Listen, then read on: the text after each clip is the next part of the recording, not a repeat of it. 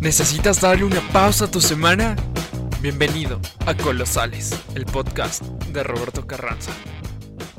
Bienvenidos una vez más al mejor podcast del planeta, de la galaxia y próximamente del universo. El día de hoy tenemos a un colosal, tuvimos que hablar con Zeus, con Hades para tenerlo el día de hoy. Y, y bueno, lo tenemos aquí a uno de los exponentes más grandes de Internet con su arte. Él puede decir que no, pero ustedes saben que es cierto. Bienvenido, Yamil Rex. Wow, amigo, muchas gracias. Qué gran bienvenida. Este, wow, estoy, estoy impresionada con este nuevo como, como, como término a lo que hago. Y muchas gracias, muchas gracias por la invitación. Qué gusto saludarte, qué gusto verte tan acogedor ahí en tu chimenea, en tu arbolito de Navidad. Yo todavía no lo pongo, pero, pero qué bien te ves ahí, amigo. Gracias por, por la invitación y sobre todo por la bienvenida. No, no, no, un, un placer tenerte aquí. Y bueno, se deben estar preguntando por qué lo presentamos así. ¿Por qué me eligiste? ¿Por qué, por qué, por qué decidiste que, que fuera un colosal? Dime, explícame. Un colosal. Eh, se maneja mucho en redes sociales.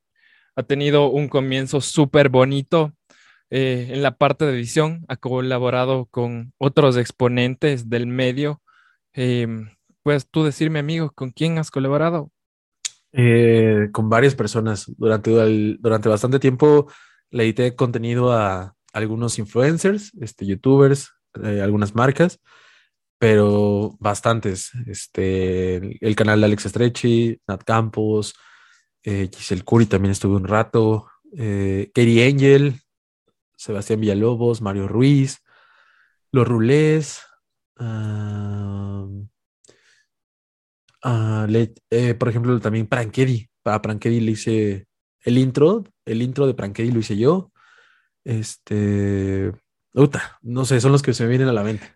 Pero- Que, ah, Ra- Rafa Estrechi también, con Rafa Estrechi, con Alex Casas también estuve un rato, Alex Tienda, perdón, y si se me llega a pasar alguno, no, no es, no, no, no es por grosería.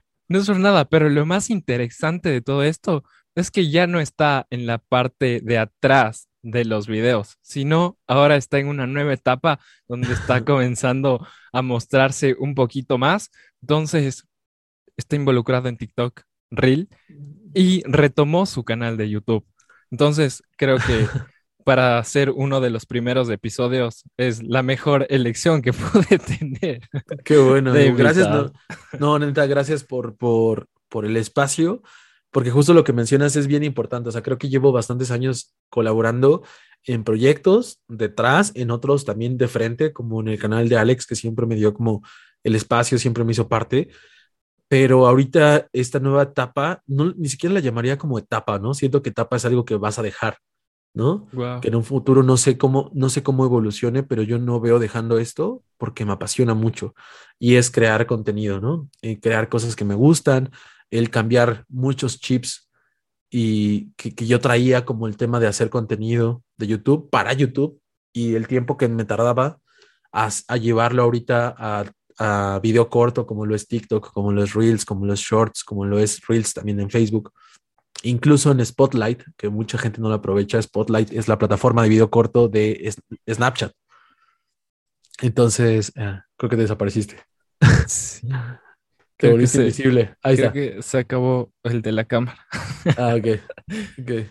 Este, esas plataformas de video corto, entonces ahorita me está, toca, me está tocando esta parte de como de llevarlo. Eh, y también ahorita, ahorita en este momento donde estamos, me encuentro editando una serie de videos que fui a grabar a Colombia este, para mi canal de YouTube. Y, también esa es la tirada, como complementar el contenido de mi canal de YouTube. No lo quiero dejar, sé que podría hacer puro video corto, pero al final me gusta YouTube, me gusta también el formato del, del video de YouTube.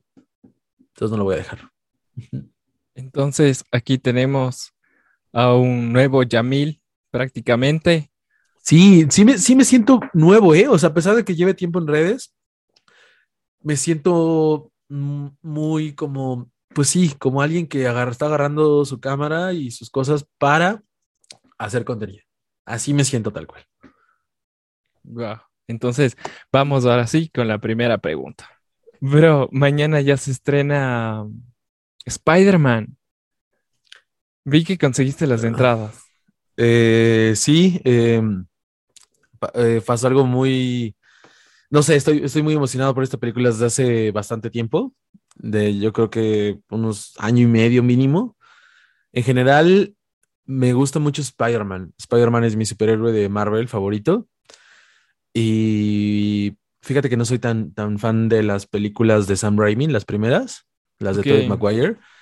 Y que pasó algo muy extraño. O sea, vi la película de Andrew Garfield de Amazing Spider-Man, la 1, obviamente cuando salió. Y eh, fue, fue, fue como, eh, me gustó. Pero la 2, hermano, la 2 causó en mí algo. O sea, me gusta mucho en general. Es de mis películas favoritas, no solo de superhéroes o de Spider-Man, sino favoritas de la vida. Me gusta mucho también Spider-Man 2. Es una película que neta veo mínimo una vez al mes, mínimo, eh, y llevo viéndola desde que salió. Entonces, cuando se abre toda esta especulación y probabilidad de que sea, un Spider-Verse, eh, me emociona mucho porque fue una, fue una película, una saga que se, pintaba que fuera saga trilogía, que se quedó inconclusa, ¿no? O sea, que Sony dijo, ah, pues no recuperé tanta lana, la voy a, a, reiniciar y sacaron la película ya con, con, con, Tom Holland y así, que te soy muy honesto, yo creo que fue un gran acierto, digo, si no hubiera sido por ese pasito, no tendríamos hoy la posibilidad de que esto suceda, ¿no? Entonces, este, no, o sea, a, mí sí me dolió como decir, wow, van a, ahí va a quedar la, las películas de Andrew, pero pues con esto me emociona bastante, no he entrado a redes, eh, o sea, de que he publicado cosas, pero no he entrado porque tengo miedo de spoilearme. Este, pero pues ahí vamos, ahí vamos. Tal vez hablé mucho de Spider-Man y esto no trataba de Spider-Man, pero es que me gusta, soy muy fan de la cultura pop. Sí conseguiste las entradas para el estreno, si no estoy mal. Sí, sí, sí las conseguí. Este, incluso eh, voy a regalar, porque prolongo un poquito el sorteo para que participara más gente. Voy a regalar unos boletos. Este, de hecho, hoy, no sé cuándo vean esto, pero Hoy, hoy 14 los voy a regalar para que se lance alguien. Y eh, curioso, ayer me enteré que hay pues, este, función de medios, influencers y prensa y no me invitaron y dije, ah, no más, llevo un año haciéndole contenido a Spider-Man. Pero mira, todo pasa por algo, porque yo tengo una idea para grabar un video y esa idea no se hubiera llevado a cabo si me hubieran invitado a esa función. Y la verdad, la reacción que voy a tener con la película, pues no hubiera sido la misma, ¿no? Claro. O sea, para, entonces, este, pues a ver, ahí, ahí vemos cómo, cómo nos va. ¿Tú, cómo estás, amigo? Te veo muy calientito tu chimenea. sí, sí, sí, aquí súper calientito. pero, pero te cuento que que se, el día que se colapsaron todas las, ¿cómo se llama? Yo pensé que no iba a conseguir para nada, para nada, para nada, pero gracias a Dios conseguí para el 16. Entonces yo desde hoy estoy sin nada de, redes porque igual tengo miedo de, del spoiler. Sí, aún tienes un día bastante largo. Sí. Duérmete. Duérmete todo el día para que no sientas.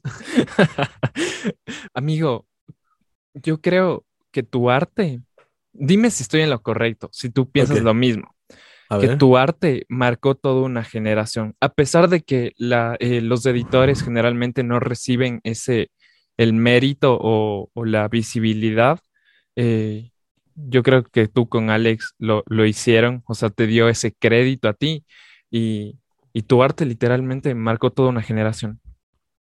Eh, sí, pero yo no me adjudicaría como todo ese crédito. Yo creo que el que hizo ese parteaguas fue Hooks eh, Alex Hooks fue el que, el que abrió la brecha como del tema del editor.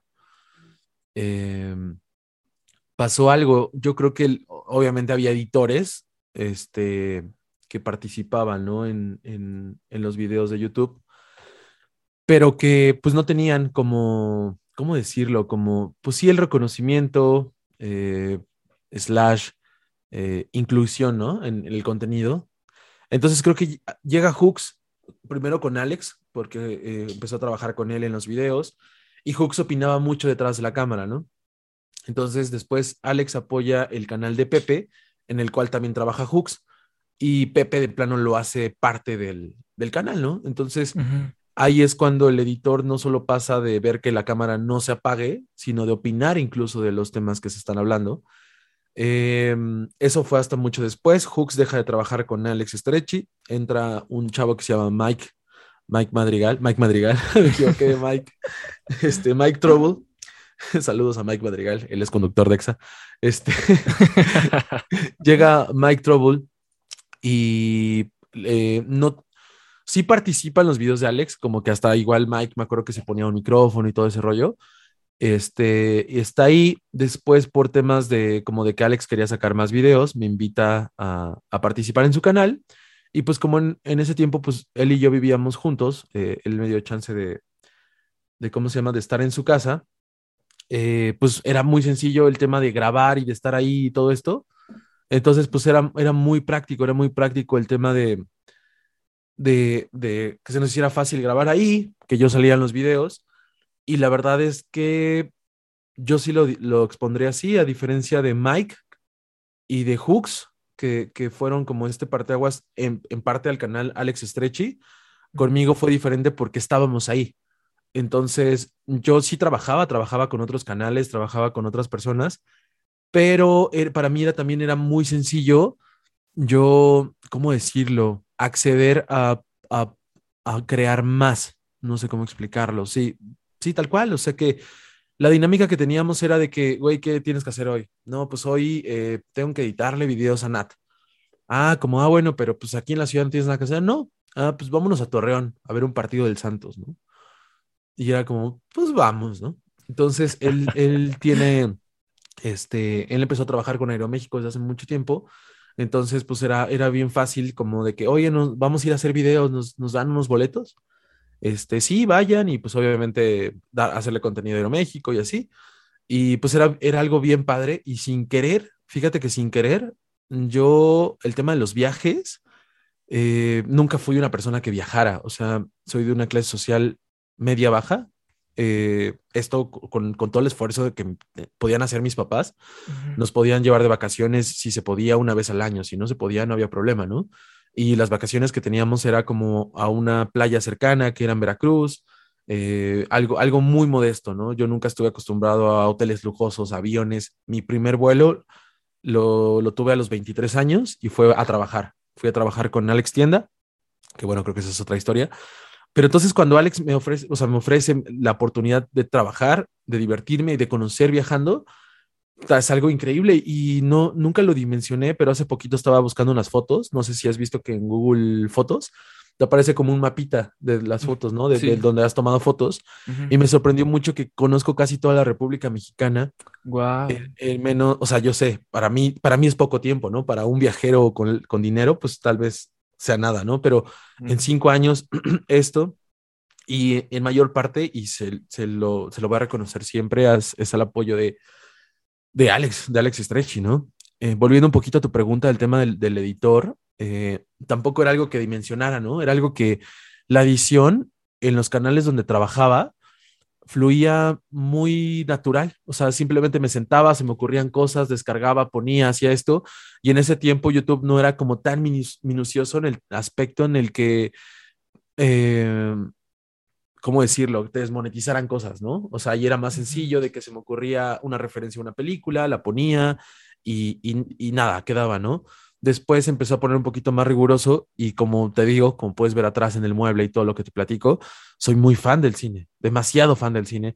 Entonces, sí me digo, no es como que yo lo haya inventado, no lo patenté ni mucho menos, porque yo creo que en el Internet es muy difícil inventar algo, pero sí creo que fui de los primeros en México que pusieron este estilo de edición.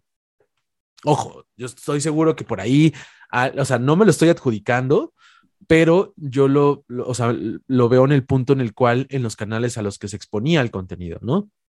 E, ese estilo que la, la, verdad al mismo tiempo era diferente porque le editaba videos a Alex Stretchy, a Nat Campos, a Rix en su momento, a Giselle Curi, a Mario Ruiz, a Sebastián Villalobos, a los Rulés, a Kiri Angel, a mucha gente y güey, o sea, había, había momentos en los que decía, ¿cómo le hago para que no se parezca, no? Porque al final sigue siendo la misma persona. Claro. Entonces, creo que soy muy bueno creando identidades gráficas de canales. O sea, de que yo puedo sentarme en una sentada y ponerte tipografía, colores, eh, intro, outro, banners, los puedo hacer en una sentada. En una sentada yo le puedo dar identidad al canal y eso es lo que trataba de hacer. Hacerla y respetarla, ¿no? En el canal de Nat utilizaba colores muy azules, en el canal de Stretch eran colores verdes, en el canal de Kerry Angel eran colores súper rosas, en el canal de Mario Ruiz había explosiones, fuego, como muchas cosas, pa, pa, pa. Entonces al final ya había una línea como de, del contenido definido y creo que sí, o sea, creo que a pesar de que cada creador tenía su estilo, yo tenía un estilo como Yamil editando su contenido, ¿no? Eh, entonces, eso sí me lo puedo adjudicar un poco, la verdad. Este, y sí lo reconozco. Y hace como unos meses un amigo me decía, güey, no te das cuenta lo que tú aportaste a YouTube, ¿verdad? Y le dije, ¿cómo de qué, aporté? Y me dijo, tú hiciste parte y tu creatividad hizo, formó parte de toda una generación de Internet, o sea, de generaciones que veían al No Me Revientes, de generaciones que crecieron con videos de, de ahora, de esta generación como de Vine Stars, que era, este, pues Nat, eh, Giselle y todas ellas y todos ellos, este, en los cuales trabajé, ¿no? También existían otros editores, no sé, como Boomscar, este, que también en su tiempo le estuvo editando, este, a mucha, mucha, mucha, mucha banda.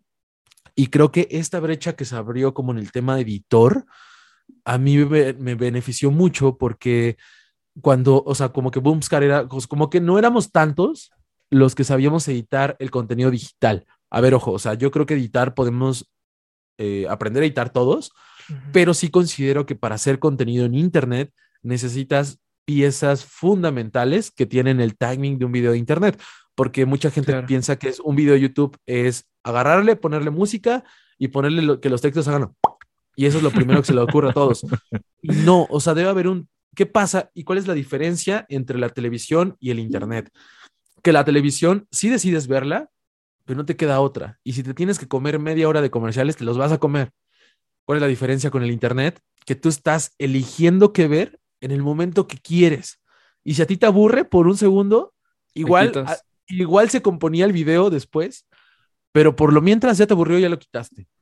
Entonces es fundamental que, que tenga una estructura el video de Internet, de YouTube, de, lo que sea, el contenido digital necesita tener cierta, cierta edición, cierta característica, ciertas características de edición.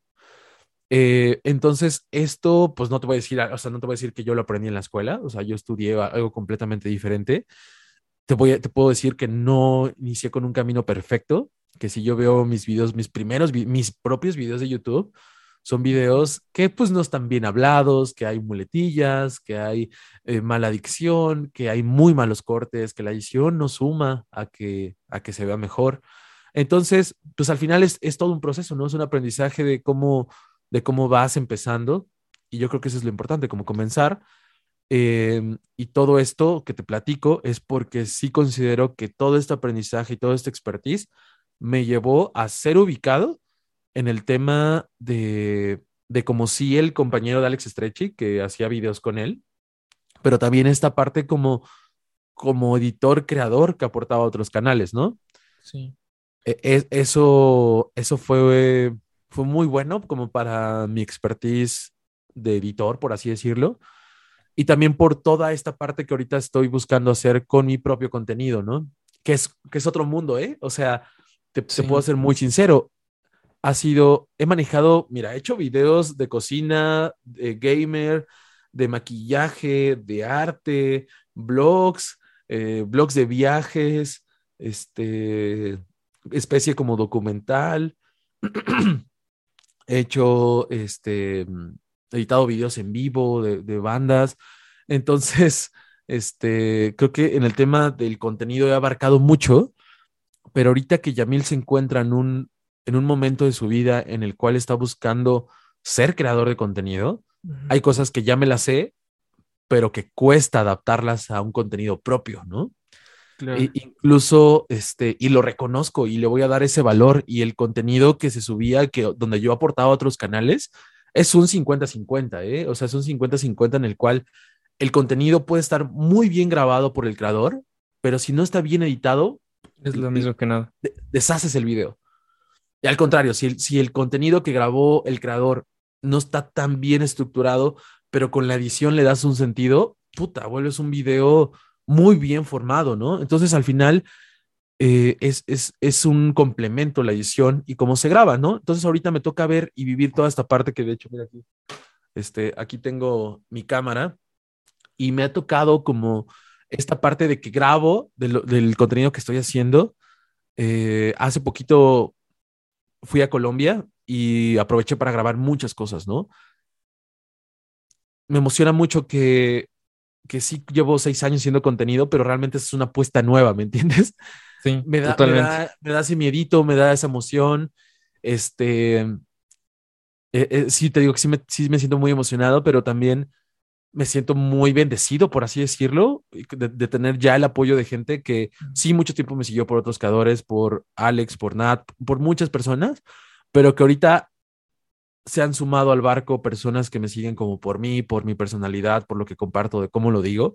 Entonces eso me emociona, me emociona mucho el tema de que, de, que vean lo que yo puedo ser capaz de hacer. Evidentemente va a haber errores, va a haber errores de de tal vez cómo intento comunicar las cosas, cómo las digo, e incluso me atrevería a decir que hasta medio cositas de edición, porque aunque yo lleve ya un camino recorrido durante largos años haciendo contenido para internet, para un contenido propio, yo dejé de hacer videos para mi canal desde hace cinco años.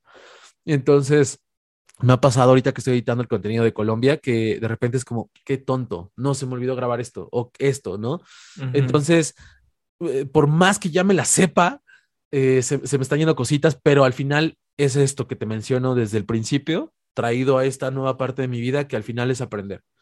Este aprendizaje y estas lecciones que van sobre la marcha, ¿no? O sea, yo creo que, que, el Robert de hace dos años no sabía, ¿no? Ni cómo poner tu chimenea al fondo, ¿no? No sabías ni cómo prender la leña, ¿no? Este, entonces yo creo que esto, este, este especie de, de camino no es más que un aprendizaje eh, y, te digo, o sea, estoy, estoy demasiado emocionado de que esto se, se pueda dar y de que, te digo, o sea, recibir el apoyo de gente que ya me sigue y de nuevas personas. Neta, estoy volado de la cabeza. Que a ver, mentalmente para mí, las personas que me seguían eran por Alex, ¿no? En su mayoría. La mayoría. no sé, para mí era un 95%, ¿no? Cuando dejamos de vivir juntos, muchas personas me dejaron de seguir dije, pues es normal, güey, ¿sabes? O sea, esperaban verlo en mi, en mi contenido y viceversa todo el tiempo, ¿no? Ahorita que él está más enfocado como pues, en, viajar, en buscar cosas como para su banda y todo eso, pues no, nos hemos pues distanciado, distanciado por distancia, pues, pero no dejamos de... Claro, el efecto está ahí.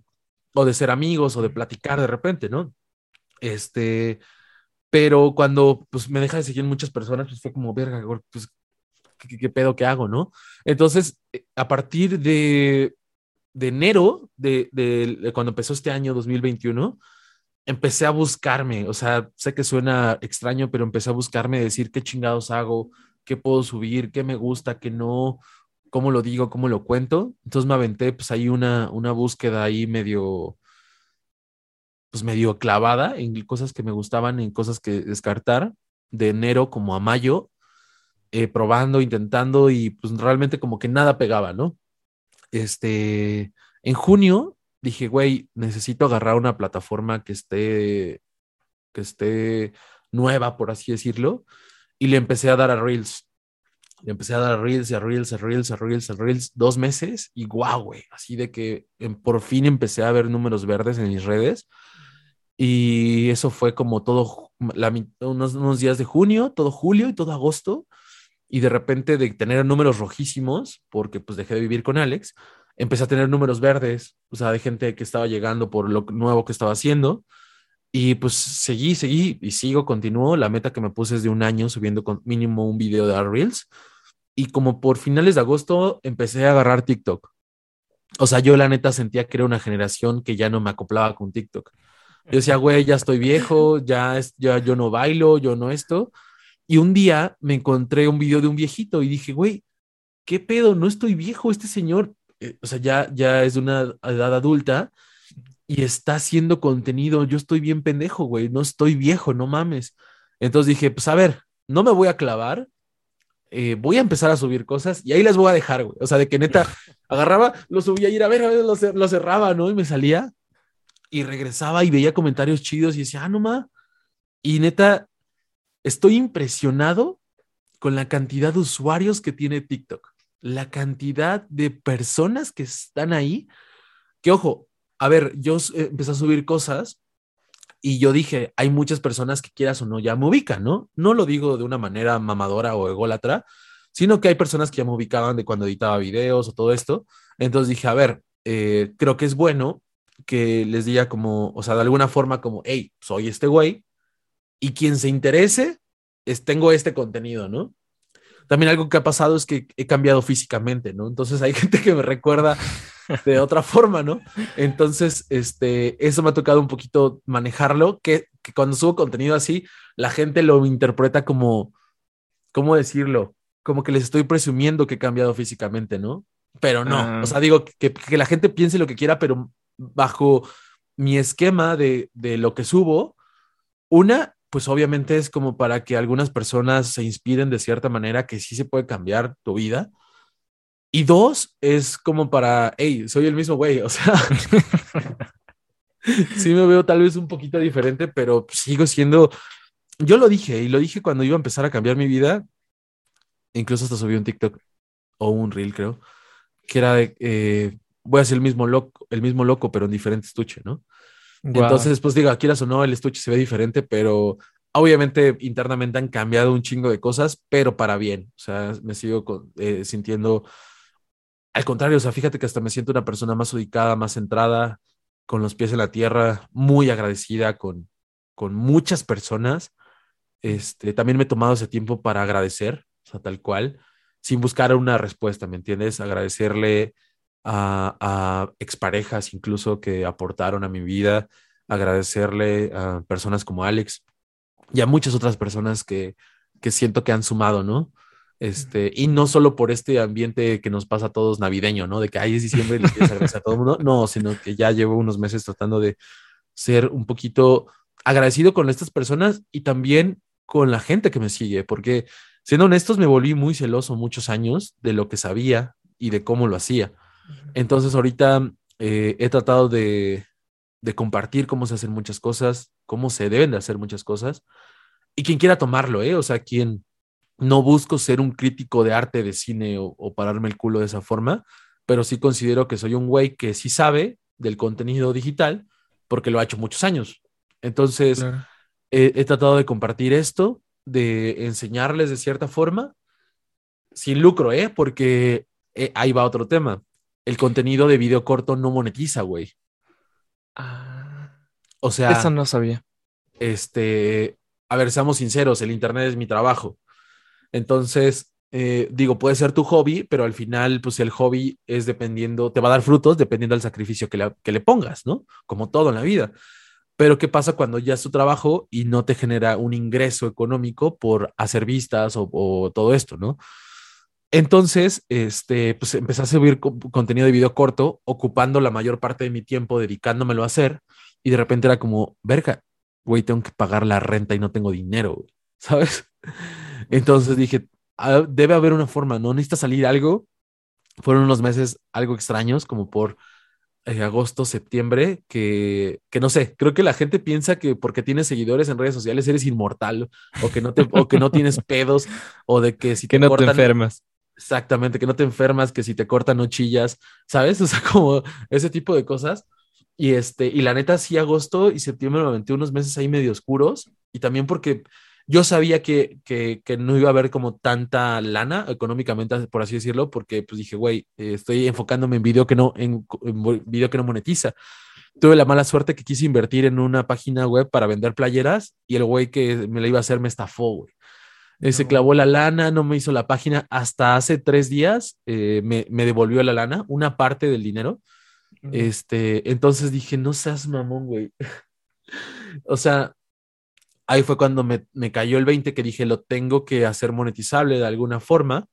Y fíjate que solito se dieron las cosas. Empecé a hacer tanto contenido que ahora lo empecé a monetizar con el tema de marcas. O sea, como tal, Instagram no me paga, TikTok no me paga. Pero empezar a hacer tanto contenido, empezaron a llegar marcas que les agradezco infinitamente por confiar en, en mí, en mi contenido para exponer una marca Entonces eh, llegó Colgate, que ya había trabajado desde hace algún tiempo con ellos. Llegó Extreme, que es una marca de mochilas, a querer buscar mi contenido y que les ha gustado tanto que llevamos todo el año trabajando y acabamos de firmar lo que viene para el otro año. Wow. Entonces, a mí es la, la junta que tuve antes de, de, grabar esto. Y nada, yo estoy muy emocionado porque ahora ya nos, o sea, fíjate que he hecho campañas con marcas, he tenido la fortuna de haber trabajado, no sé, con, con Nord, eh, con Fortnite, eh, con Hard Rock, con, con Aeroméxico. Eh, con, con Old Spice, con Carlos V, con, con, muchas marcas, pero fíjate que me siento que, que agradezco la oportunidad que tuve hace tiempo de cómo pude colaborar con ellos, pero ahorita que me siento tan pleno personal y profesionalmente, siento que el trabajo que puedo hacer es más grande, ¿me entiendes? Más grande no en el tema producción y que, güey, esto parece un comercial, ¿no? No, sino en el tema de que lo puedo llevar de otra forma, ¿no? Entonces, la verdad me siento muy agradecido con, con, con, la oportunidad que se ha ido dando en el tema, por ejemplo, de Extreme, que es una marca de mochilas, que digo, me, me, me, me genera un sabor muy, muy bueno, que yo entro a una junta, expongo mis ideas, las complementamos con la idea de la marca y ¡pum! Vamos para adelante. Igual con, con Colgate, ¿no? De que, oigan, la neta no está chido cómo quieren proyectar esto no está bien. O sea, a mí, a mí, por, por, a mí ya me están pagando por hacer el contenido, ¿sabes? O sea, a mí me pagan por hacer mi video, subirlo en mis redes y punto. Pero tener este conocimiento de que aunque, a ver, no tengo dos millones de seguidores en redes, pero he estado tan clavado en hacer contenido y de resolverlo cuando siento que me estoy estancando, porque al final son algoritmos, ¿no? Que siento que puedo aportar y sumar, ¿no? Entonces, eh, darle este, este, pues no, no decirlo como un plus, porque al final no se lo vendo. A mí me nace aportarlo con la marca. Es algo que me ha ayudado mucho, ¿no? Me ha ayudado en el tema de que no, o sea, a ver, te voy a ser también muy sincero. Hay marcas que ya son tan grandes y pasan por tantos filtros que la idea se deshace. O sea, tú puedes tener la mejor idea del mundo y cuando llega hasta los de arriba, después de tener tantos filtros, tu idea ya, ya, ya no es la misma, ya no queda igual. Entonces, eh, eh, eso a veces es triste. O sea, hice un video bien padre para una campaña de Barcel, bien, bien, bien chido. Y como lo llevaba una agencia, ella simplemente me dijo, es que no, respeta, no respetaste los puntos que te dijimos para la campaña. Es como, sí lo respeté, pero a ver, yo no hago esa clase de contenido, yo no soy un chef, o sea, el contenido que ellos querían era que, y el contenido que se hizo, ¿eh? fue que yo me pusiera como un gorrito de chef y que hiciera una torre de papas y como, ay, wow, un sándwich de papas. Lo que yo hice y mi idea fue hacer un videojuego donde yo atrapara las papas siendo un chef y el ser chef era mi skin. O sea, ahí incluía el tema que quería la marca que fuera chef, ser chef era mi skin y yo recogía las papas, hacía la torre de papas y wow. Y estaba bien chingón, güey. Neta, me tardé una semana haciendo un video de 30 segundos en grabarlo, escribirlo, editarlo y mandarlo. Y cuando me lo reciben y es como, no, es que no respetaste los lineamientos y es como, no me jodas, o sea, sí lo respeté, solo escúchame, por favor, escúchame, o sea, lo respeté, eh, o sea, bien justificado todo, redacté el mail. Y como hay una agencia de por medio la cual, a ver, le da hueva mandarle a la marca y explicarle esto, para, para ellos fue más fácil decir, repítelo y haz lo, haz lo que te estamos diciendo. Y la neta fue como, bueno, va, o sea, yo soy el que me estoy clavando por querer hacer las cosas mejor pero bueno, en este, en este punto no se respetó lo que yo quise, porque ahí me tocó perder, por así decirlo. Que digo, al final, güey, me, me, pagaron, o sea, al final ya estaba, ya estaba pues, cumplido el objetivo, ¿no? Que era hacer el video, que se subiera y punto. Pero, este, hay, hay cositas que sí me ha ayudado mucho en el tema de, de dar ese plus, ¿no? Y fíjate que, que, conozco varios amigos que hacen internet, que de repente es como, ay, me salió esta campaña, pero, ah, quieren que le corrija esto. No, no lo voy a hacer. O no, y es como, güey, no sé, o sea, personalmente, yo lo veo en el punto en el que, güey, el Yamil de hace cinco años, qué chingados iba a imaginar que yo estaba trabajando con Colgate. O sea, a mí sí me dicen, cabrón, hay que, y no por el tema mandilón o de quererle, como se dice en México, chuparle los huevos a alguien, ¿no? Sino por el tema de que, cabrón, es una pinche oportunidad valiosísima, güey. valiosísima y de que, neta, eso obviamente no se lo digo a la marca, ¿no? De que eh, la neta hasta le invertí, o sea, de que compré estas luces, compré esto, compré estos props, compré esto, porque para mí quiero que se vea reflejado el contenido de que digan, ah, no más, este, este güey no se sacó el video del culo, ¿me entiendes? Entonces, eso me ayudó mucho en el tema, lo que te mencionaba hace ratito, es a cómo ganar dinero, ¿no? Porque al final no me voy a hacer pendejo, de, eh, vivo de Internet, ¿no? Y tampoco eh, me quité también como ese estigma que siento que yo era como de una generación en la cual no se hablaba de eso, ¿no? Era como algo del que todos sabían, pero de que pocos hablaban, ¿no? El tema de ganar dinero en redes sociales. Entonces siento que ha cambiado mucho la jugada TikTok. TikTok siento que revolucionó el Internet de esta generación y cambió la jugada en el punto de que, a ver, no es, no es algo muy lejano, güey. O sea, tengo amigos que tienen muchísimos más seguidores que yo, que no saben cómo trabajar con una marca. Y no es que yo sea el experto de, creador de contenido marca, sino que esto es tan nuevo, tan, tan, tan nuevo, que para una marca, el aterrizar una idea para contenido de Internet y que un creador, a ver, seamos honestos, el tema también de TikTok es que ah, le da viralidad o exponer su contenido a mucha gente y puedes obtener muchos seguidores, ¿no? Pero cuando te digo, oye, necesito que me hagas esto, que las fechas, calendario, ahorita también me ha tocado trabajar temas eh, yo, Yamil, como creativo con marcas. Y es un pedo trabajar con influencers, güey. Es horrible. No te, no te contestan los mensajes, todo el contenido te lo mandan a destiempo. No hay una repro que digas, güey, eh, te estás rifando, sientes, sientes todo el tiempo que te quieren estar cobrando por todo.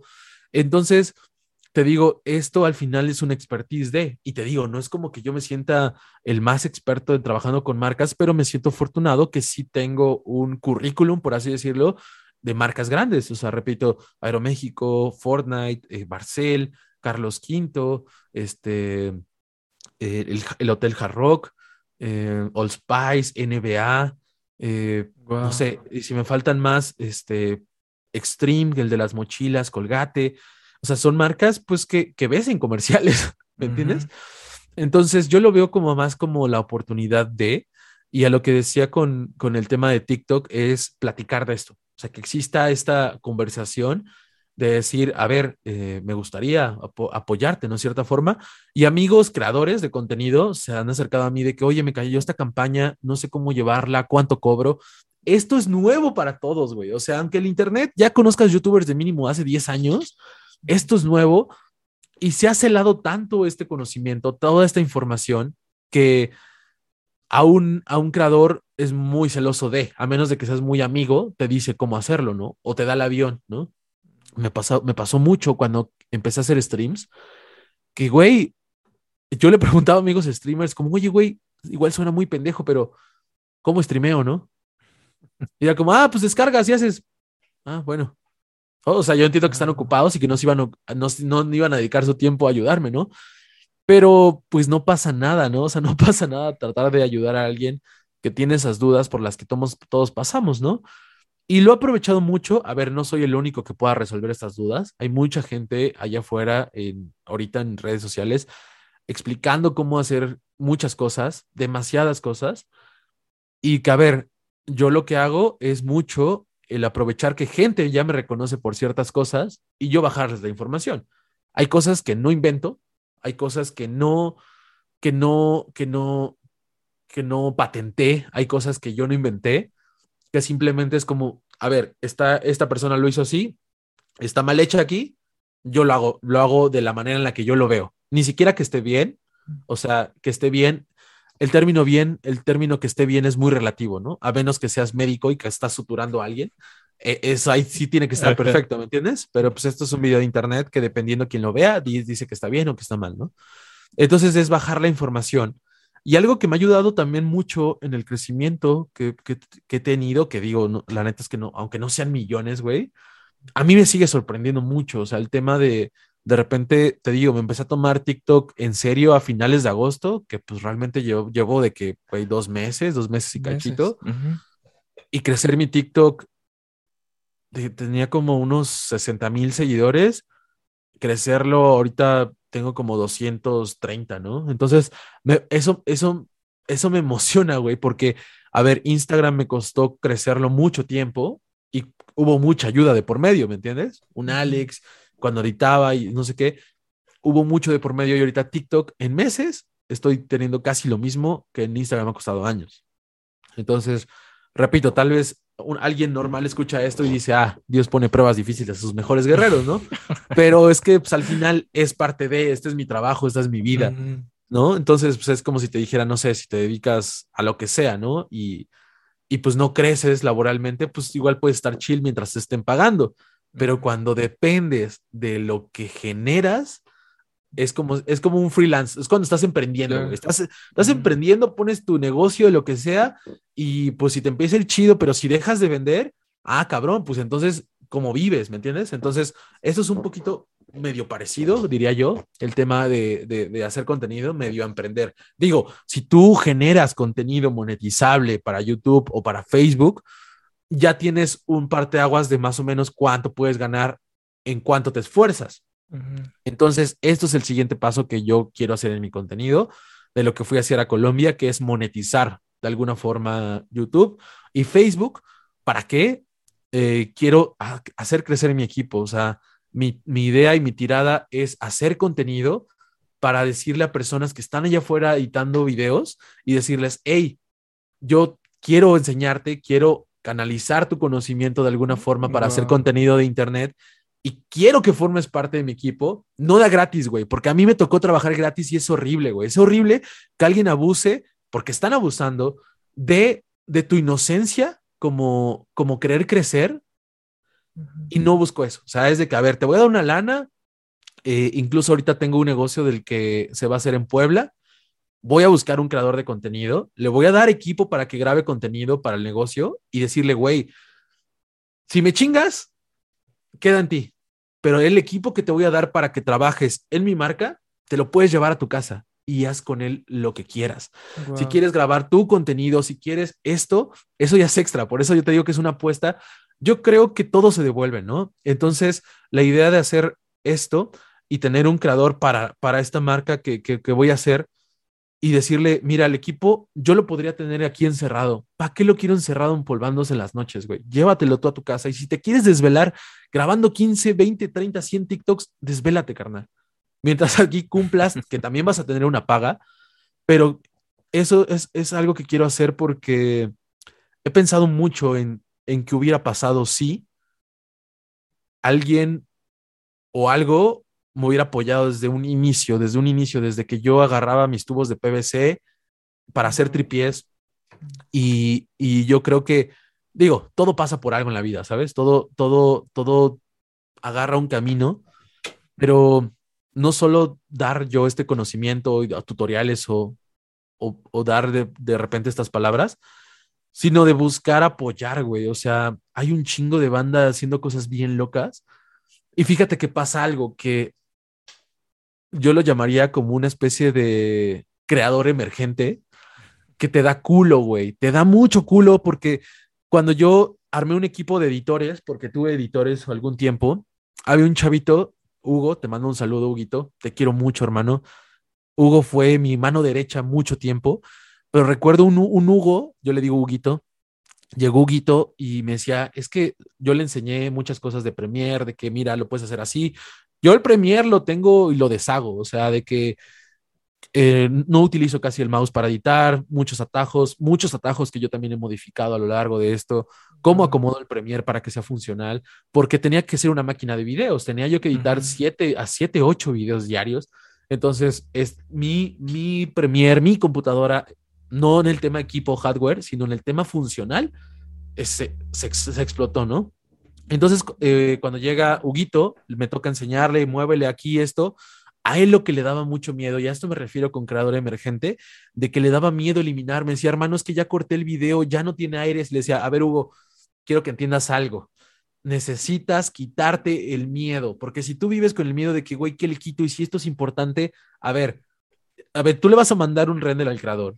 Y si el creador te dice, oye, eliminaste algo que era importante para mí, es como, a ver, en primera, no seas cabrón y si ya sabías que era importante para ti, avísame. porque esto nos acaba de comer tiempo. También debe existir una comunicación editor, creador de contenido que te digan, a ver, esto es lo importante y esto sí no le tienes que mover, ¿no? Ya si te dicen que no le muevas nada a todo, pues está cañón, ¿no? O sea, a mí me tocó de repente videos que duraban 3, 4 horas, buscar resumirlos en 15 minutos, güey. Entonces es una putiza.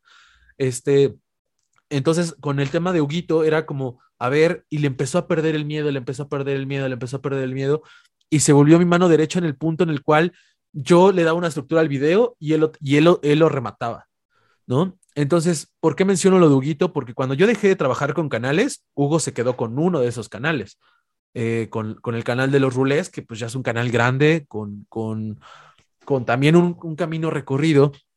Después sacan un concurso en el cual Juan Pazurita busca editores. Huguito, con todas las de la ley, con, con todo como lo, lo pidió Juanpa, hizo la dinámica, recibió un video, lo editó y a ver, Hugo trabajó conmigo tres años. Entonces, este expertise de entender el contenido de Internet le ayudó mucho y se quedó trabajando en el equipo de Juanpa. Y le editó con videos a Juanpa como un año. Y ahorita que Juanpa cambió y renovó su contenido y que tiene un equipo más grande, Hugo forma parte del equipo creativo de Juanpa ahorita. Y lo que realiza, y, y a mí lo que me sorprende mucho es lo que le daba miedo, lo que a Hugo le daba miedo cuando empezamos a trabajar juntos, era cortar contenido que, que a él le daba miedo si era relevante o no. Entonces, ahorita de lo que se encarga del contenido de Juanpa es justamente de eso. De los cortes. De seleccionar qué se queda y qué se va del video de uno de los creadores más importantes del mundo. No de México. Juanpa ya está en otros niveles.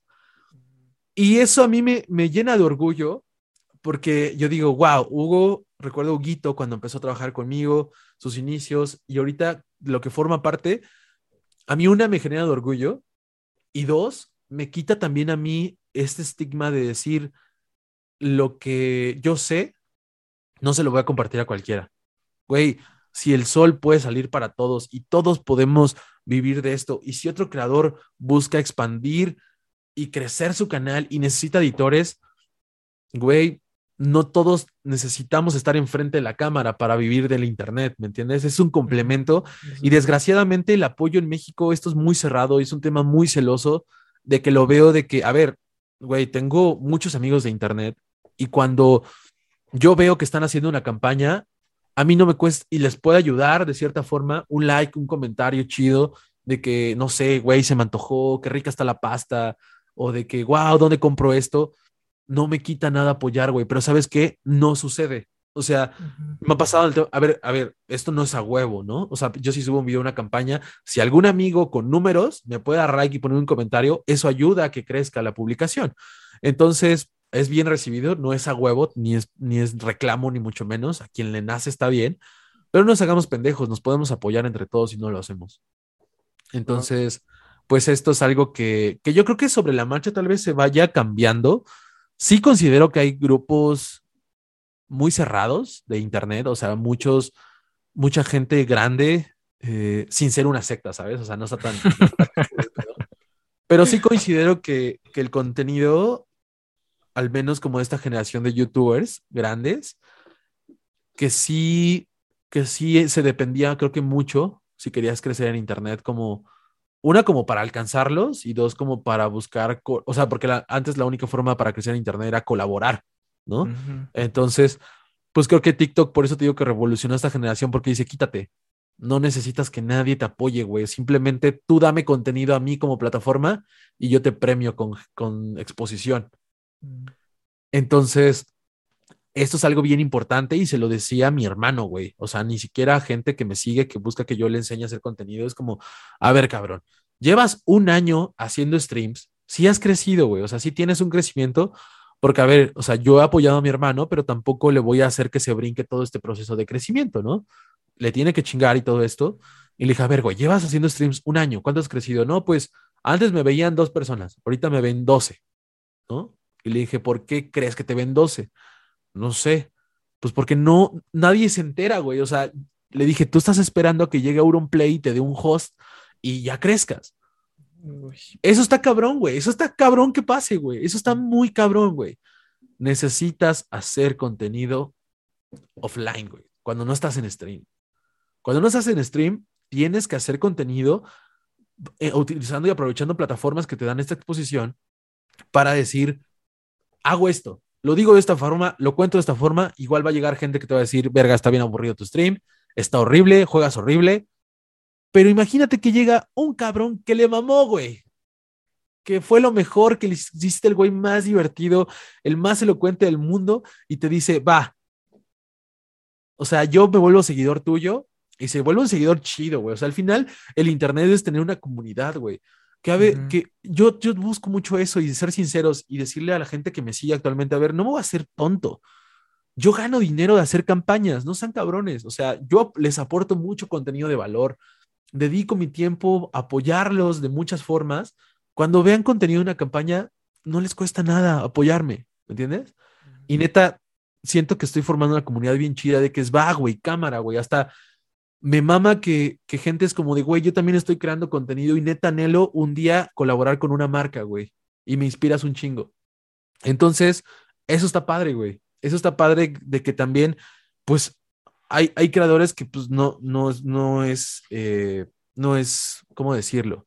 Pues hay creadores que no es algo culto que ganan mucha lana, güey, ¿me entiendes? Está bien, es su trabajo, es su esfuerzo en muchos años, ¿no? Pero también las personas que lo ven están recibiendo algo, ya sea entretenimiento, ya sea una conferencia, ya sea un curso, ya sean tutoriales de maquillaje. Al final es este como intercambio de, ¿no? Que sí puede haber dinero directamente, o sea, de que tú en Twitch te vuelvas colaborador, te vuelvas suscriptor, te vuelvas algo, que, el, que, el, que la persona te está dando dinero tal cual, o que nada más por ver tu contenido te apoya, ¿no? O de que si haces algo con una marca te lo comenta eso creo que, que también como las, como por esta parte de, de, gente que consume contenido de internet, no te cuesta nada apoyar, güey. A ver, yo no me considero tampoco un, un creador, o sea, no, no como para tirarme al suelo, ¿sabes? Pero yo como creador de contenido me siento relativamente nuevo. Entonces, me, me, gusta mucho ahorita TikTok, güey, porque conozco personas que digo, wow, qué pedo de este güey, cómo cuenta las cosas. Ayer le escribió una morra de que me gustó mucho cómo hace como estos blogs de, de que hace desayunar y hace ejercicio. Y dije, güey, está bien padre, ¿no? Y le mandé un mensaje de que, oye, la neta está bien chido tu contenido, está bien padre y así. Entonces, esto de conocer gente nueva, por así decirlo, creadores nuevos con la mentalidad de querer crear, te suma mucho. Y yo creo que aunque tengas una personalidad muy introvertida, aunque seas una persona que te cuesta abrirte con la, si llegas a una fiesta y te cuesta integrarte a una bolita de amigos, el Internet es lo más maravilloso. El Internet es lo más maravilloso porque te vas a encontrar a personas que son así como tú, que les cuesta interactuar personalmente, o sea, ya de frente, pero de que, güey, puedes hablar por WhatsApp, puedes hablar por Discord, puedes empedar si quieres, eh, y no hay problema, güey. No, no sientes que, que deba haber esta relación física. Ya sí se puede dar, yo siento que sí es importante llevarla, pero por lo mientras busca aliados, ¿no? Y busca aliados no en el tema de ser una sanguijuela chupasangre, que simplemente le vas a exprimir el talento a una persona, no, aprende, aprende de, de más creadores, da a que aprendan de ti, y si se puede, a o sea, no necesita, fíjate que conozco un vato de Puebla que es fotógrafo, y yo tengo un tema con él, y es que todo lo quiere hacer colaboración, todo, güey, todo. Entonces de repente me dio mucha risa hace unos días de que vi que un, amigo le comentó una foto de que, güey, está bien padre esa foto, me he querido comprar este lente. Y el güey luego, luego, hay que vernos, güey, hago un video YouTube. Cabrón, espérate, güey, aguanta el pedo, o sea, es como, o sea, creo que hubiera sido otro pedo que le contestara de que, güey, anímate a comprarlo, está bien chido, este, a ver cuando salimos lo, lo probamos, ¿no? Y ya sales, igual ni grabas ni madres, güey. Pero ya tuviste una plática, güey, ya saliste con un cabrón que también hace contenido, que igual no colaboraste de ninguna forma, no subieron absolutamente nada, no hay intercambio de nada, pero el intercambio más grande que va a haber es de aprendizaje y de conocimiento, güey. Y siento que dependiendo de la persona, o sea, digo, a mí si me hubiera comentado esto de que, vamos, lo probamos, hacemos un video de YouTube, pues igual jalo, güey, ¿sabes? Pero hubiera preferido que te digo tener esta relación de que no todo es contenido, no todo es internet, no todos son números en redes sociales, güey. O sea, yo soy Yamil, me gustan un putero de cosas, güey. Un chingo de cosas que no todas son mi contenido, ¿no? Hay cosas que me mama ver y que aunque sepa, güey, que domine el tema, no las voy a hablar ni las voy a exponer en internet porque son temas que me gustan personalmente.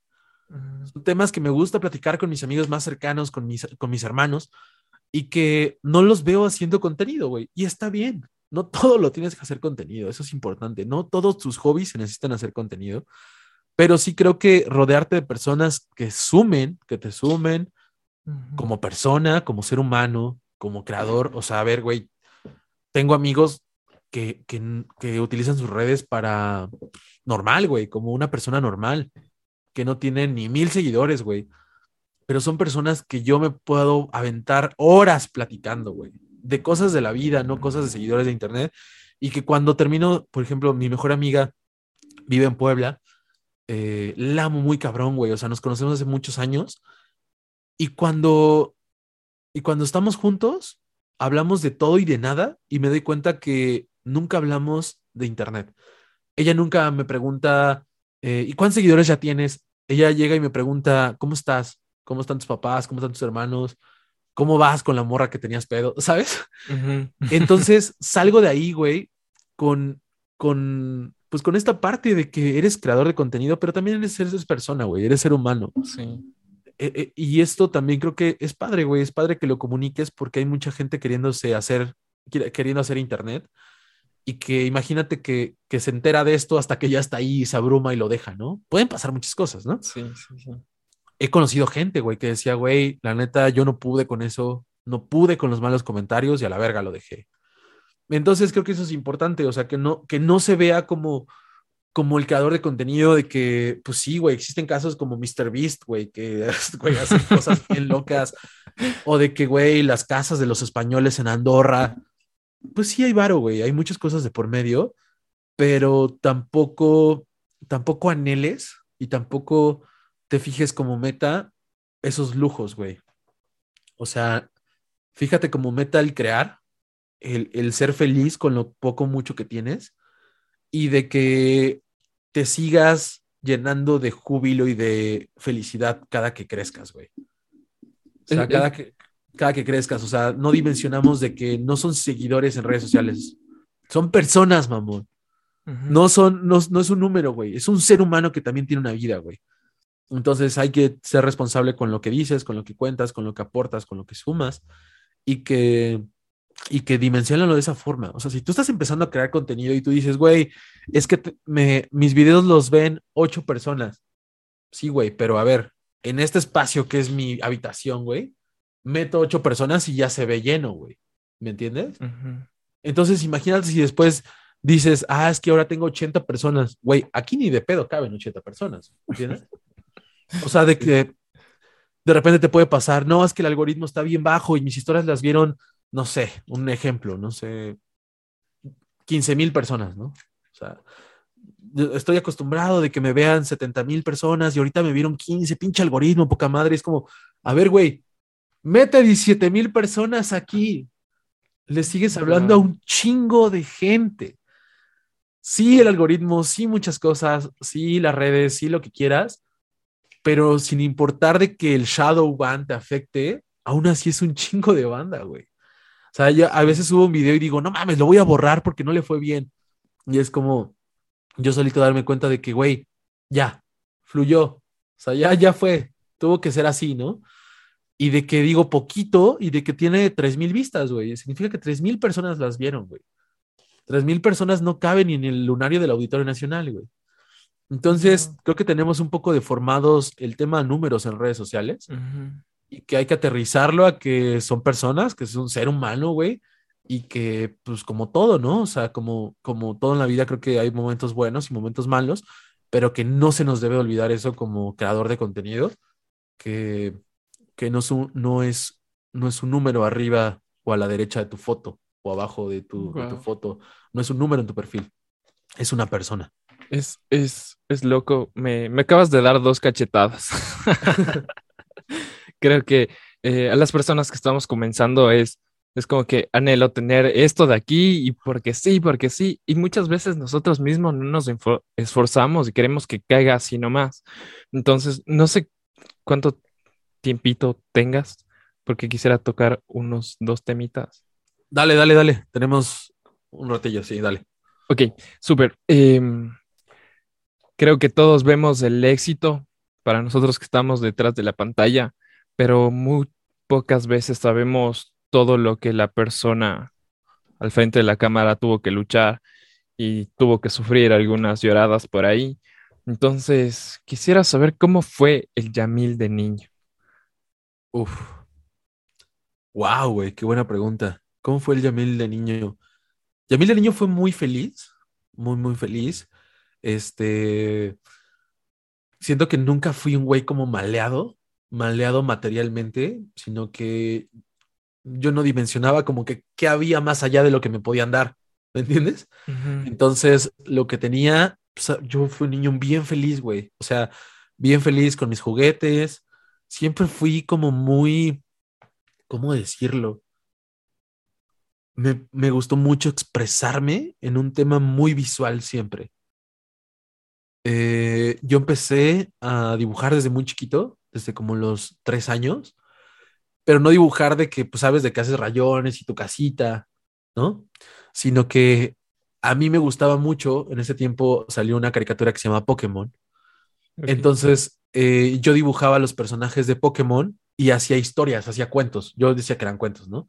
Pero mi mamá me ayudaba a hacer, agarrábamos hojas, haz de cuenta que esta hoja de papel, y la doblábamos y poníamos más hojas y mi mamá me las engrapaba. Entonces yo ahí dibujaba y hacía un Pikachu, ¿no? Y ponía así como de que Pikachu va a recoger a sus amigos, ¿no? Y en la siguiente hoja de que ya fue por los amigos y se fueron en su coche. Y así, o sea, yo hacía cuentos, güey. Hacía cuentos de, de cosas que siempre me gustaron, como las películas, como, como, como las caricaturas, ¿no? Este, y empecé a crecer y eh, a los seis años tuve una hermana. A los seis años, yo, yo era como hijo único y según yo me iba a quedar como hijo único. A los seis años nace mi hermana y este, y estuvo bien padre, ¿no? O sea, porque al fin, o sea, muchos me dicen así como no te costó porque tú eras hombre y era mujer.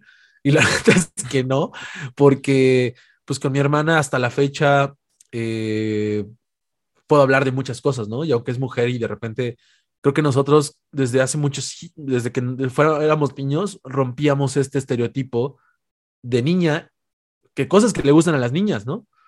Porque de repente así algunos tíos decían como, le decían a mi hermana como, no, Paulina no tiene por qué estar jugando con carritos, ¿no? Que juegue con muñecas.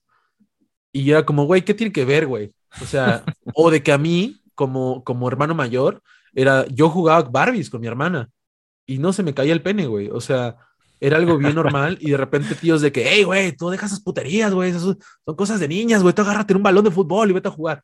Como, no, güey, estoy jugando con mi hermana, estúpido, ¿sabes?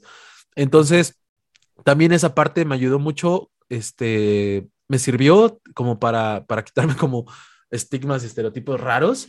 Entonces, eso también en, en, el tema de cuando yo era niño estuvo bien bonito, güey, porque siempre es padre tener un compañero de aventuras.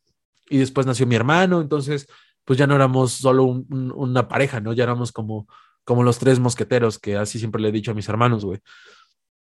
Eh, eh, fui, crecí en una familia, sí, con muchas, no quisiera decir carencias, porque siento que decir carencias es denigrar el esfuerzo de mis papás, porque siempre se esforzaron por darnos todo, todo, todas las formas sabidas y por haber, y que lo que yo más le agradezco, que digo, en esos años eres adolescente, creces, dejas de ser niño y eres adolescente y pues las carencias ya empiezan a pesar, a pesar un poco, ¿sabes? Porque ya vas a la escuela, güey, empiezas a crecer, de repente ves que, es, que los tenis que quieres pues no te los pueden dar, güey, pero que los lleva pues el cabrón que todavía es el más guapo, que tiene un montón de morras, ¿no?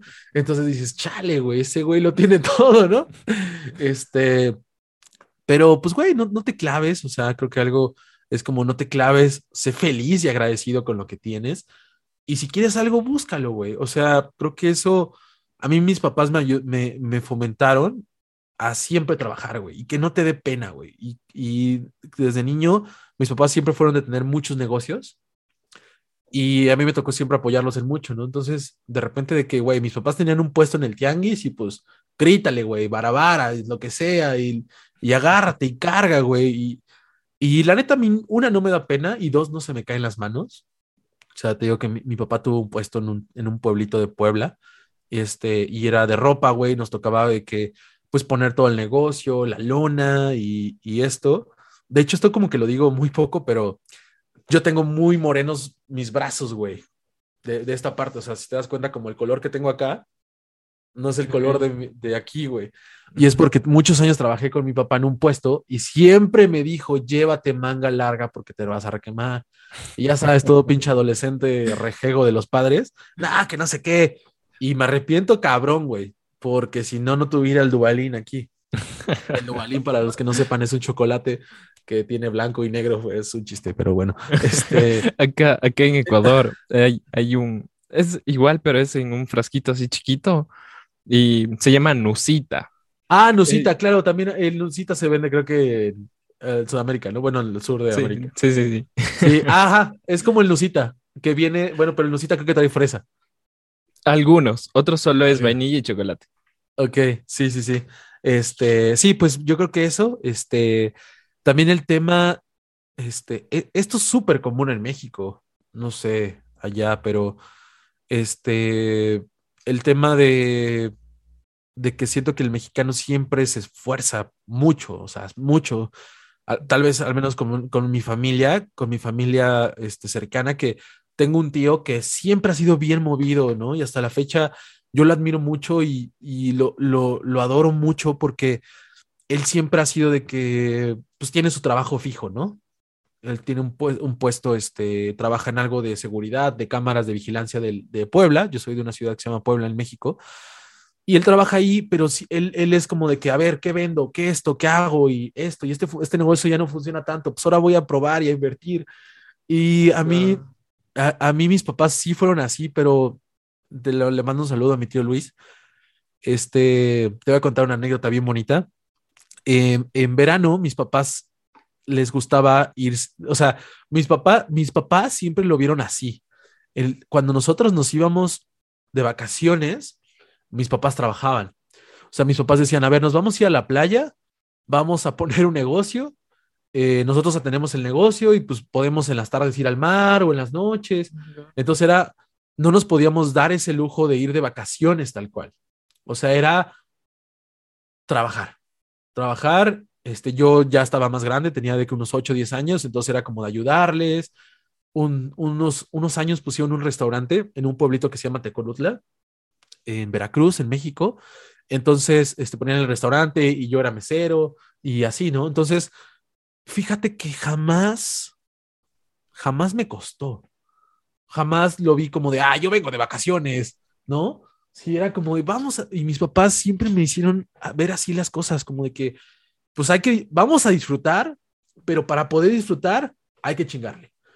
Entonces, en una de estas idas a la playa, este, iba con este tío que te digo que es muy movido, se llama Luis, iba con mi tío Luis, iba y vendíamos, aquí en México le llamamos chicharrines, en, diferentes partes de México se llama diferente, pero es básicamente, un chicharrín es como una pasta que se fríe y que se infla, como los chetos, por así decirlo.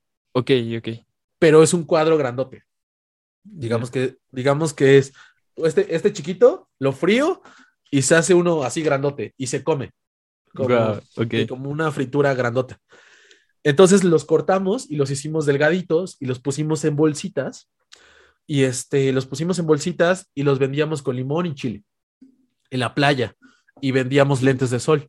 Entonces íbamos toda la orilla de la playa vendiendo, toda la orilla de la playa vendiendo, toda la orilla de la playa vendiendo. Y este, y me acuerdo un día, güey, que estábamos en la playa vendiendo y pues yo estaba bien niño, yo tenía como nueve años.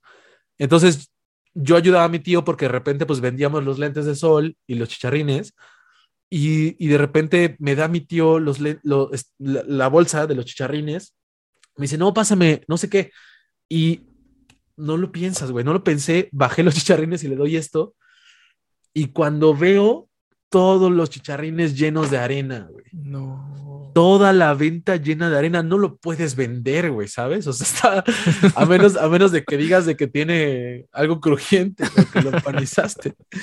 Entonces, no, fue horrible, güey. Aparte, yo con nueve años le dije a mi tío, no, ya, tío, ya la regué, ¿cómo los vamos a vender? Y me pasó que me puse a llorar, ¿no? Me dijo, no, sobrino, tranquilo, todo va a estar bien, este, ¿cómo se llama? No, no, no, tranquilo, este, ahorita vemos qué onda. Nos regresamos y pues están incomibles, o sea, era algo incomible, pues tampoco hay, o sea, como vendedor hay que tener madre y pues no los íbamos a vender.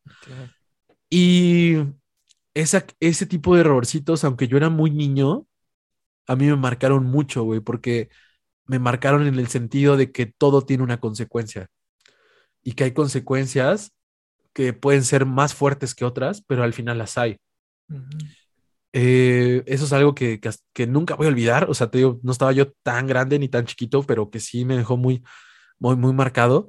Y sobre todo, a mí lo que te platico esta anécdota, que, que mi tío me hizo sentir muy seguro. O sea, me dijo, no, tranquilo, le puede pasar a cualquiera, a mí también me pasó, la... igual ni le pasó, ¿sabes? Pero no, tranquilo, a mí no me pasó, vente, sobrino.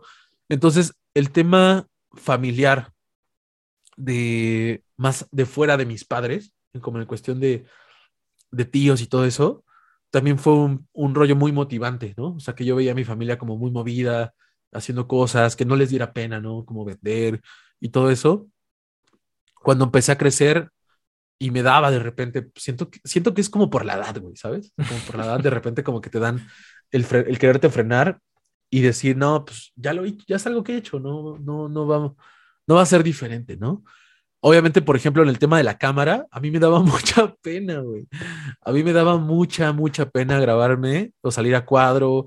Incluso en los primeros videos de Alex, me siento hasta bien tímido, hasta como que sentía que casi ni hablaba, porque me daba pena, güey obviamente, pues eso ya se fue quitando un poquito con el tiempo. Tampoco es como que sea yo el, el, experto conductor de televisión, ¿no?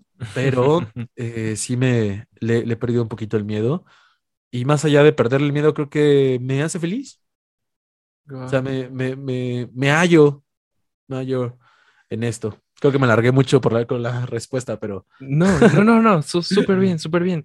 Y hablando de, emprendimiento, creo que tienes un espíritu de emprendedor. Por ahí estuve escuchando el podcast que, grabaste en el lado creativo. El lado artístico. el lado artístico, perdón.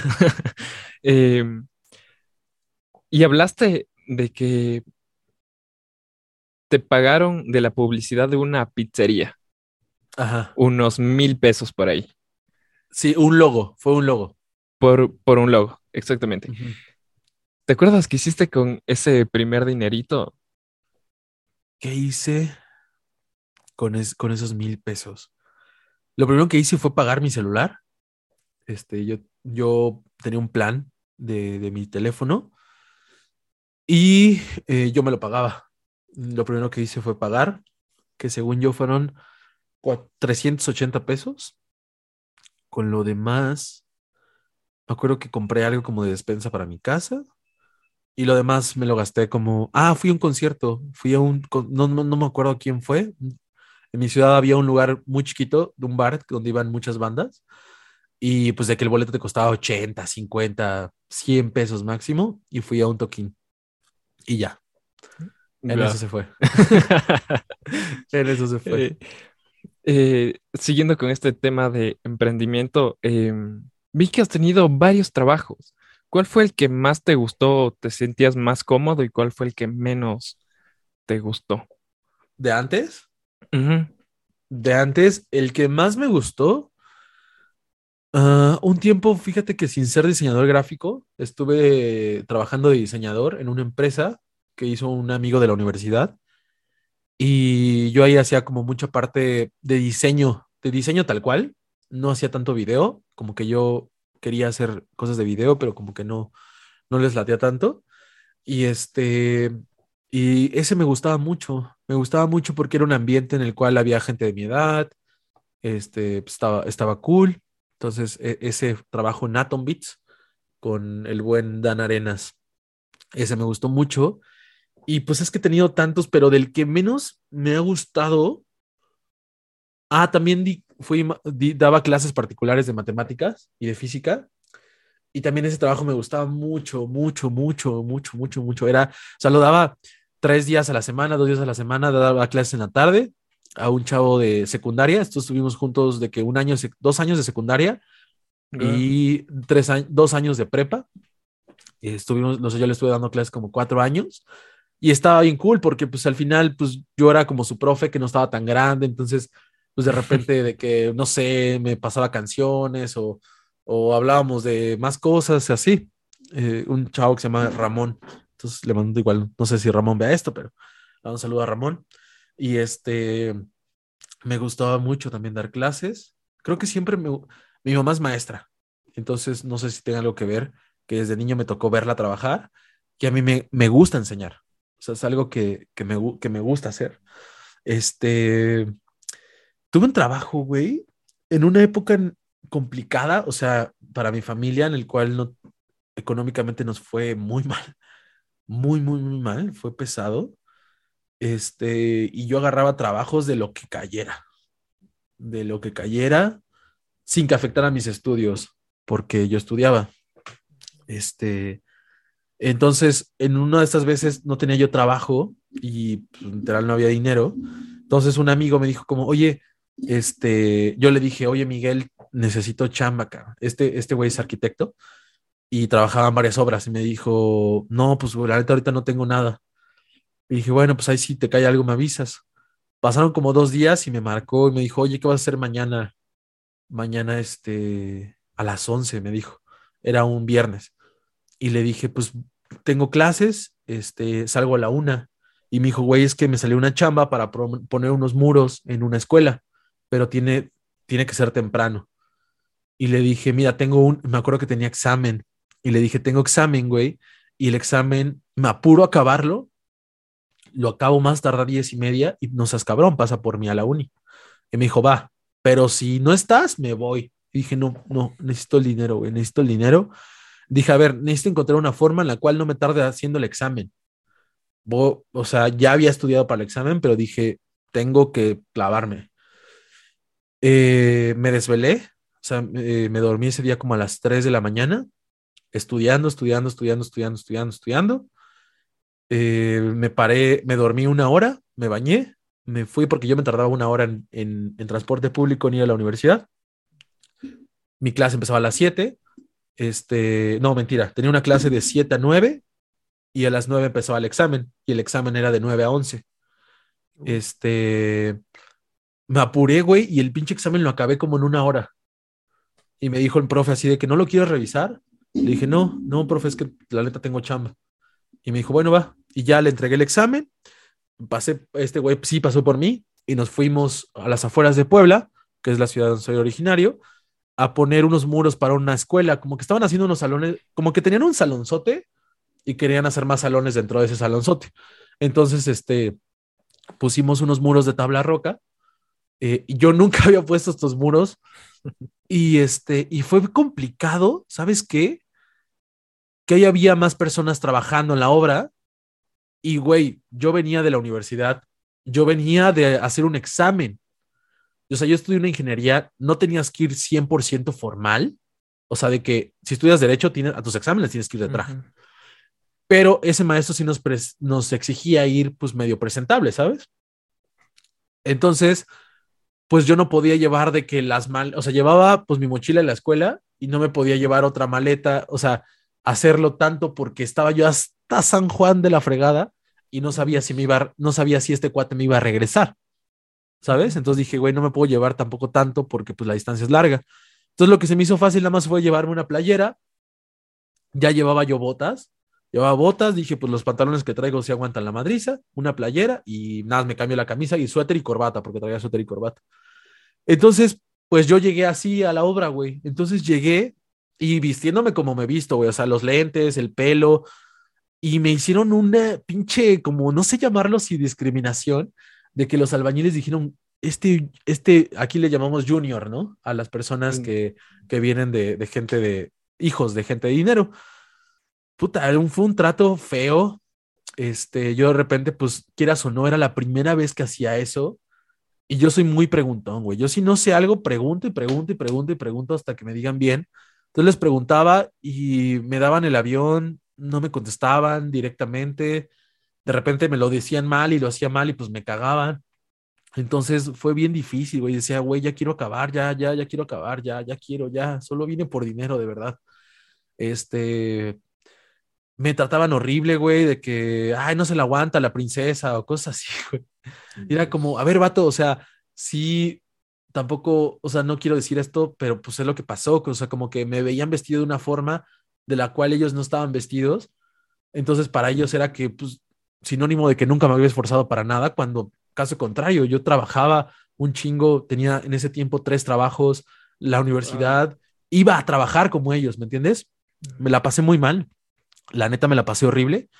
Eh, me enseñaron a poner, aprendí a poner los muros de tabla roca, aprendí a poner los muros de tabla roca y este, de que, a ver, pones el tiralíneas, aquí le, aquí le sueltas, te traza la línea, pones el riel, lo taladras, pones el muro tabla roca, lo resanas, lo pintas y pum, ¿no? Ya tienes tu muro.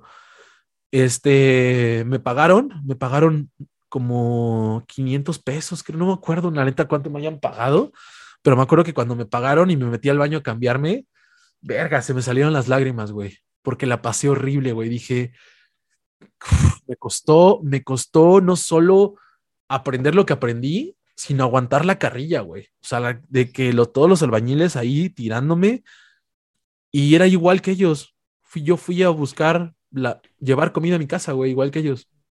Entonces, puta, fue como ni pedo, güey. O sea, te toca, toca, toca, no, no, no, te estás robando este dinero, veniste a trabajar, dale.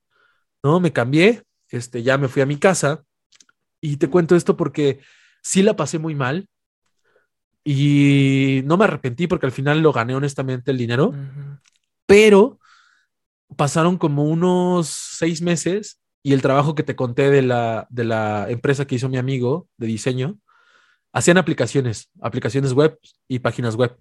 Y yo estaba encargado como de la parte de diseño, de algunas cosas y de imagen o de repente de que, oye, este, tienes buen, o sea, siempre me dijeron que tenía buen gusto para diseñar.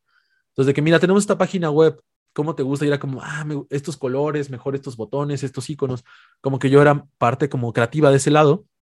Y este, y llegó una chica que sí, que sí era diseñadora, güey. O sea, sí tenía un título de diseñadora.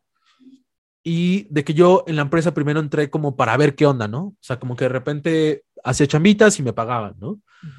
Pero no tenía un sueldo como tal. Entonces yo pues les insistía como, oigan, pues me mama trabajar acá, pero si quiero tener un sueldo. Este, me dijeron, pues ahorita vemos. Llegó esta chica y tal cual fue como de, pues estamos entre los dos obviamente ya tenía un título, ¿no? Yo no tenía un título. Entonces, este, me acuerdo que uno de los meros meros de la, de, la empresa es que quiero poner una oficina acá, quiero dividir y que se me prende el foco, güey. Que le digo, mira, vamos a poner unos muros de tabla roca, aquí ponemos el muro de tabla roca, aquí dividimos, aquí ponemos una puerta y aquí ya creamos la oficina. Me dice, güey, pero es que en ese tiempo, como, como se hacían páginas web y cosas así, había servidores en esa casa muy caros entonces era complicado el acceso de gente. Los servidores me dan miedo, que no sé qué, se los van a robar. Le dije, güey, no necesitamos gente, lo ponemos nosotros. Le dije, ¿qué va a ser el domingo?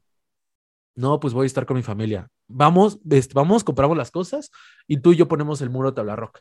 Bueno, va. Nos vimos el domingo, compramos las cosas, pusimos los muros de tabla roca, eh, hicimos esa oficinita, mandamos hasta imprimir un, hicimos un, yo hice un diseño, lo mandamos a imprimir en, vinil, lo pegamos en el muro porque no lo pintamos, aprovechamos de que estaba liso por la tabla roca y quedó bien cool. Este, creo que tengo por ahí hasta incluso una foto de que me tomé en el muro ese, ya que lo habíamos puesto, y me quedé con el puesto, güey. Me quedé con el puesto sin tener un título, porque el güey me dijo, lo resolviste y yo quiero gente práctica en mi oficina. Entonces, felicidades, tienes el trabajo. Y dije, wow, seis meses atrás estaba yo en un baño llorando, o sea, llorando de que pues me llegó el sentimiento de que los albañiles me trataran tan mal. Pues, güey, sucio, de todas partes, sucio. Y sin darme cuenta ese día, me gané un, un puesto, un puesto de algo que sí me gustaba y que me iba a dejar dinero haciendo lo que me gusta, ¿no? Se me hizo la piel chinita. Y que si no hubiera si no ir, si no hubiera ido ese día con Miguel a poner los muros en la escuela esa y no me hubiera aguantado, porque güey, también pude haberme dicho a la chingada, me están tratando mal, ya me voy. E irme y no aprender. Pero seis meses después conseguí un, un empleo gracias a eso. Entonces, a mí me sigue volando la cabeza y yo creo que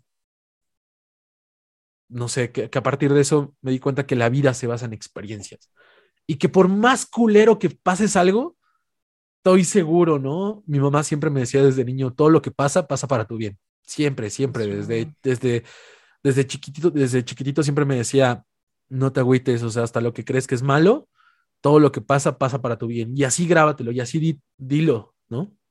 Entonces, eh, es, eh, es, ese, ese fue el primer trabajo que yo trabajé, tal cual, o sea, trabajar, de que invertirle tiempo y recibir una paga económica haciendo lo que me gusta, ¿no? Eh, yo creo que la vida está llena de, de, situaciones que nos pasan, pero a la final nosotros vamos atando cabitos y se va formando la cadenita y al final sabemos el por qué sucedió esto y lo bueno que nos trajo de cierta u otra experiencia. Y ya para ir terminando, quisiera saber cuál es tu legado. Si Dios no quiera te pasa algo, em, ¿cuál crees que sería el legado que, que dejas aquí en este mundo? Wow, qué pregunta tan fuerte. Pues espero no irme pronto. Tengo muchas ganas de hacer cosas. Pero si llegara a pasar, la neta me iría muy contento. O sea, me iría muy contento porque he aprendido a vivir el presente y a disfrutar el presente. Llevo muchos años idealizando el futuro. Era una persona que basaba todo, todo, absolutamente todo, en lo que fuera a pasar después de, o tratar de prepararme para el futuro. Eh, a partir de hace un año que intenté, perdón, a partir de hace un año que busqué un bienestar personal y profesional, aprendí a dejar de idealizar el futuro y preocuparme en el presente y que el futuro es lo que se cosecha de lo que estás haciendo ahora. Entonces, eh, si me tengo que ir ya, eh, me iría muy contento de lo que he logrado en estos años, tal vez un poquito triste de lo que de lo que sé que pude lograr, pero muy dichoso, muy contento de las personas que conocí, los lugares que, que, visité, de las veces que me enamoré, de de ver, de ver contentos a mis padres, de, tenerlos vivos, de aportar y sumar a mi casa, de buscar siempre aportar a la sociedad. Y, el legado que podría dejar es que, que se viva y que la vida se basa en experiencias y que para que tengas experiencias tienes que vivir y para poder vivir tienes que salir, ¿no? Salir de muchas formas, ¿no? O sea, el Internet nos puede sacar de nuestra casa sin salir, ¿no? obviamente sí es mejor si sales, ¿no? Y lo ves con tus propios ojos, pero creo que ese es el legado que a mí me gustaría que, que se viva y que se disfrute la vida y sus altas y bajas. Wow. Creo que es eso. Wow. Amigo, te, te cuento que, que si le contara esto de aquí, que estoy hablando contigo al Roberto de 15, 16 años, no se lo creyera por nada del mundo. Entonces, para, mí es, es, un honor, es un gusto, prácticamente es conocer uno, uno de, los íconos de, mi adolescencia. ¡Wow! ¡Qué padre! Se, me explota la cabeza. te quiero dar, dar muchísimas gracias por, por aceptar la invitación. Em, inspiras a mucha gente me has inspirado a mí. Yo eh, comencé a estudiar hace poquito, comencé a estudiar eh, multimedia y producción audiovisual. Entonces, has sido parte de, esa decisión. Y, nada, nada, decirte que, inspiras a, toda, toda la gente. Es cierto que has marcado una generación y, y lo has hecho de una manera súper cool, súper check. Entonces, eso, eso amigo, desearte muchas bendiciones en tus proyectos, que sigas creciendo y admiro, admiro mucho tu corazón tan noble que tienes y, Gracias. y esperar que, que nunca cambie eso de ahí. Y Gracias, amigo. Y, buenas vibras. Y, aprovechando que dices nada más rápido eso de, la, carrera, eh, el Yamil de hace unos cuatro años pensaría que la carrera no sirve. Incluso diría, sería como medio rebelde de que, ah, yo dejé la carrera y estoy triunfando. No la dejes, amigo acábala. Y por más, por más conocimiento que puedas adquirir en Internet, no hay nada como tu título. No hay, no hay que pelearnos tampoco con los trabajos, con un trabajo formal, con lo que creemos como sociedad como un trabajo formal, porque va a llegar un momento en el que vas a crecer y que vas a tener que pagar deudas, vas a tener que pagar cosas y que un trabajo formal te da esa tranquilidad de, de resolver ese tipo de cosas, de tener un seguro médico, de no tenerlo que pagar tú, de que lo pueda pagar un trabajo. Entonces, termínalo, termínalo y si después tú como hobby lo puedes llevar a otro, a otro lugar, está bien, pero tampoco hay que pelearnos con un trabajo formal. Nada más eso. Chavos, terminen sus carreras, no desperdicien las oportunidades que les dan sus papás con mucho esfuerzo, que lleguen a pagar sus estudios, aprovechelos, no los dejen. Si una calificación no te dice quién eres en la vida, pero nunca sabes cuándo se puede ocupar. Terminen sus carreras. Sí, amiguitos, sí. Eh, ¿Cómo te pueden encontrar en redes sociales? En redes sociales estoy en todos lados como Yamil Rex. De repente escriben mal mi nombre, entonces los deletreo es Y-A-M-I-L y Rex como el dinosaurio, R-E-X. Yamil Rex, este, según yo, en Facebook estoy como soy Yamil Rex, que es la única red social donde estaba ocupado, pero este, pues ahí, así, lo ponen en el buscador. No estoy verificado en una red, ninguna red social, este, pero pues ahí, ahí me encuentran. Donde esté mi carota y mi foto, ahí estoy. Súper cool, súper cool, amigo. No te olvides que que eres un, después de este podcast, te puedes considerar un colosal más. Entonces, gracias, gracias por la invitación. Gracias por la invitación. Y este, y qué bonita plática. Gracias por darme el espacio. No, no, no. Gracias a ti. Eso, eso, muchachos, para toda la gente que nos ha estado escuchando, eh, decirles que eh, esta colaboración ha, sido un sueño cumplido, literalmente, y nos vemos en el próximo episodio de Colosales. Bye bye. ¿Necesitas darle una pausa a tu semana? Bienvenido a Colosales, el podcast de Roberto Carranza.